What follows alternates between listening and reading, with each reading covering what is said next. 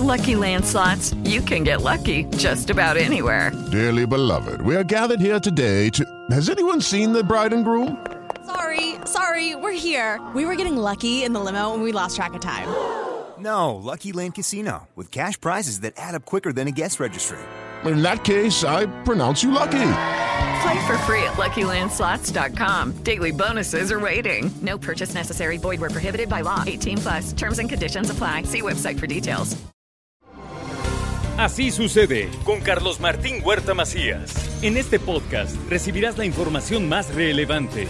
Un servicio de Asir Noticias. Bueno, llegó el lunes y con el lunes ya sabe usted que está con nosotros el abogado y notario Ángel Pérez García. Ahora sí, muy próximo a tu aniversario, segundo aniversario, ¿así sucede, Angelito? Sí, sí, sí, pues hoy, eh, hoy efectivamente, 29 de agosto, el primer programa fue el día 30 de agosto del 2020.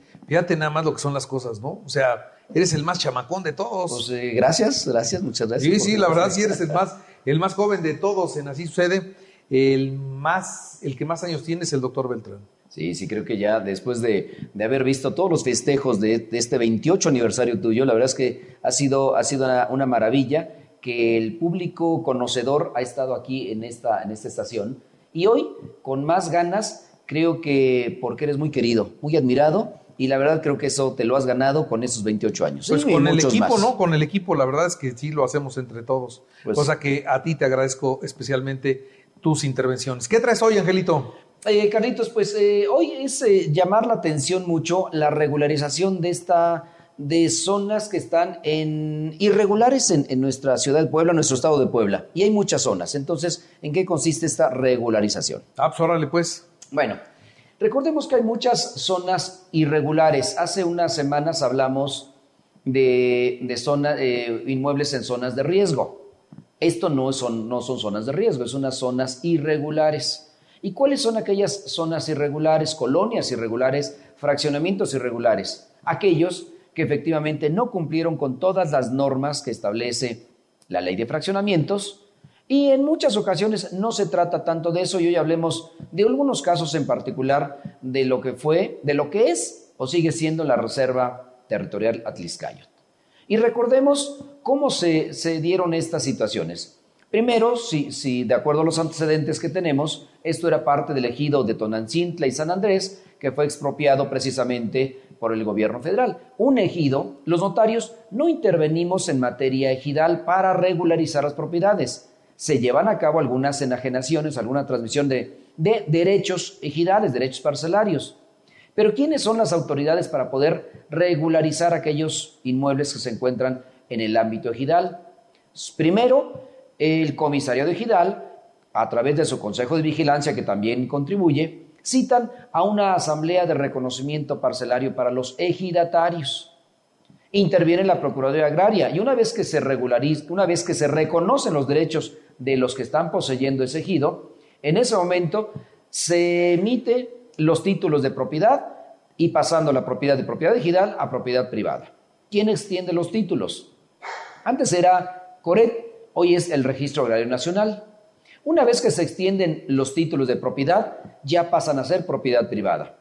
Pero ¿cuántas, cuántas colonias tenemos que siguen siendo irregulares? Están dentro de la mancha urbana, no tienen escrituras, no tienen boleta predial, nunca obtuvieron licencia de construcción, nunca tienen un número oficial y por supuesto no tienen escrituras. Y muchos vemos que vienen de una cesión de derechos autorizada por el comisario de Ejidal. Recordemos que en Puebla todavía existen ejidos, aunque ya no hay terreno, pero siguen siendo ejidos. Pero esto, la reserva territorial era no de la ciudad de Puebla, sino era el ejido de San Andrés Cholula y Tonancinta, si mal no recuerdo.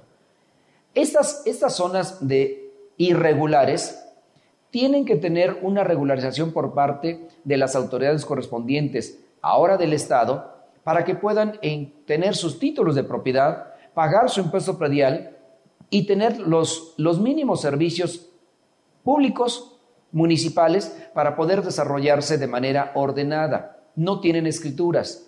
Y vienen los antecedentes desde una sesión de derechos ejidales.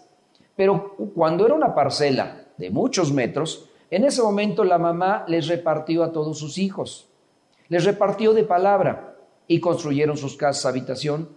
Hoy no pueden tener escritura de cada uno de ellos. Entonces, se tiene que analizar caso por caso. El notario no interviene, por supuesto, en ese, en ese tipo de, de escrituraciones, pero sí interviene en la cesión de derechos de posesión que tienen, no de propiedad, en la cesión de derechos que tienen sobre esas, lo que era una parcela, o lo que es la expropiación ya por parte del gobierno del Estado o gobierno federal.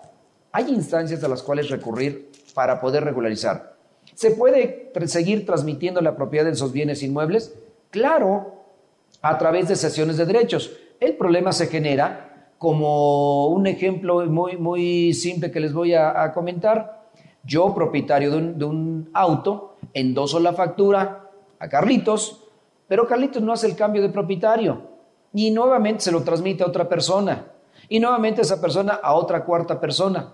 ¿Quién sigue siendo el propietario del auto? para efectos legales, yo sigo siendo el dueño del auto. Los demás nunca hicieron el cambio de, propietario. Por tal motivo, las casas habitación que están asentadas bajo ese sistema ejidal todavía o bajo el, el, estigma de la Reserva Territorial Atliscayot que aún no se ha regularizado, deben de recurrir a las instancias correspondientes para poder, en un momento dado, regularizar y tener su título de propiedad y pagar sus impuestos correspondientes. De otra manera, van a seguir estando irregulares. Muy bien. Pues es un tema que nos ocupa y van a pedir asesoría y sin embargo, pues estamos eh, brindando la asesoría respecto a dónde tienen que acudir para poder regularizar esos inmuebles. Así es, mi estimado Carlitos. Muy bien, pues Angelito, muchas gracias. Yo estoy asentado en un lugar así, ¿eh? ¿eh? ¿Irregular? Pues no sé, pero en la reserva sí. No, porque eh, es, es que ese fraccionamiento fue ya otorgado de manera regular. No, hay fraccionamientos que están irregulares y me refiero a la parte de atrás del Hospital del Niño Poblano. Es una parte irregular. Las Lajas, otro fraccionamiento irregular, no tienen escritura. No, lo que es esta parte está perfectamente regularizada. Hay quien se preocupó por hacerlo y hay quien pues, lo ha dejado por muchos años. Híjole. Entonces, en un lugar regularizado. Y la mayor parte está regularizado, pero hay quienes no están regularizados. Muy bien. Pues Angelito, como siempre, muchas gracias. Con, mucho, con muchísimo gusto para ti y a tu público también. Así sucede con Carlos Martín Huerta Macías. La información más relevante, ahora en podcast. Sigue disfrutando de iHeartRadio.